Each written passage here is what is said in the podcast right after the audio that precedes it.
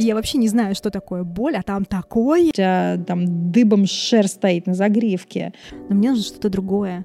Мне нужно, чтобы кто-то со мной поговорил. Он меня отфутболивал и говорил, что я все знаю, чего я там не видел, я же уже в этом был. Я, наверное, никому еще этого не рассказывала. Да, нехиленькая такая история.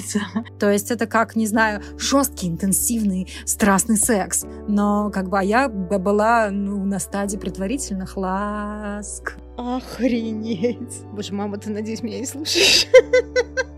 пришло время говорить о привязанности матери к ребенку. Чувство вины — это то, что-то, от чего нужно избавиться, в принципе.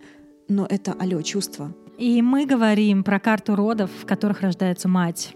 Все остальные карты говорят про рождение ребенка. Но если я не была в контакте с э, родами как с инициацией, как с событием для всей меня, а не только для моего тела. Можно я повторю это еще раз? Роды — это событие, которое для всей меня, а не только для моего тела. Боги, это просто в цитаты, пожалуйста. Меня зовут Лиза Шефер, я доула, менторка для доул и мама четверых детей. Меня зовут Марьяна Олейник, я тоже мама четверых детей, а, писательница, доула и психотерапевт. С вами «Тепло, тихо, темно», и это первый доульский подкаст о родах как инициации и чувствах женщины в связи с ними.